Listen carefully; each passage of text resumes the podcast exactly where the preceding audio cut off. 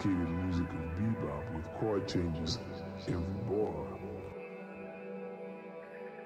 But instead the simple structure of a few modal scales where the challenge is the creation of beautiful melodies that extend over longer periods of time with far fewer notes to choose from.